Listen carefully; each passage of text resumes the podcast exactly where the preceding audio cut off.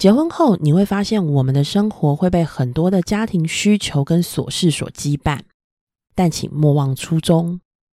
就如同我们初为人母人父，我们总希望孩子是健康快乐的就好。但随着孩子的年龄渐长，我们期待的就越多，对吗？从健康快乐，可能多了要有礼貌，再大一点，健康快乐有礼貌，好像还多了一些，你可能要成绩好。我相信这都是人之常情，我自己也是如此。只是在面对亲子关系紧张的父母的时候呢，这些父母不免就会有一些感慨。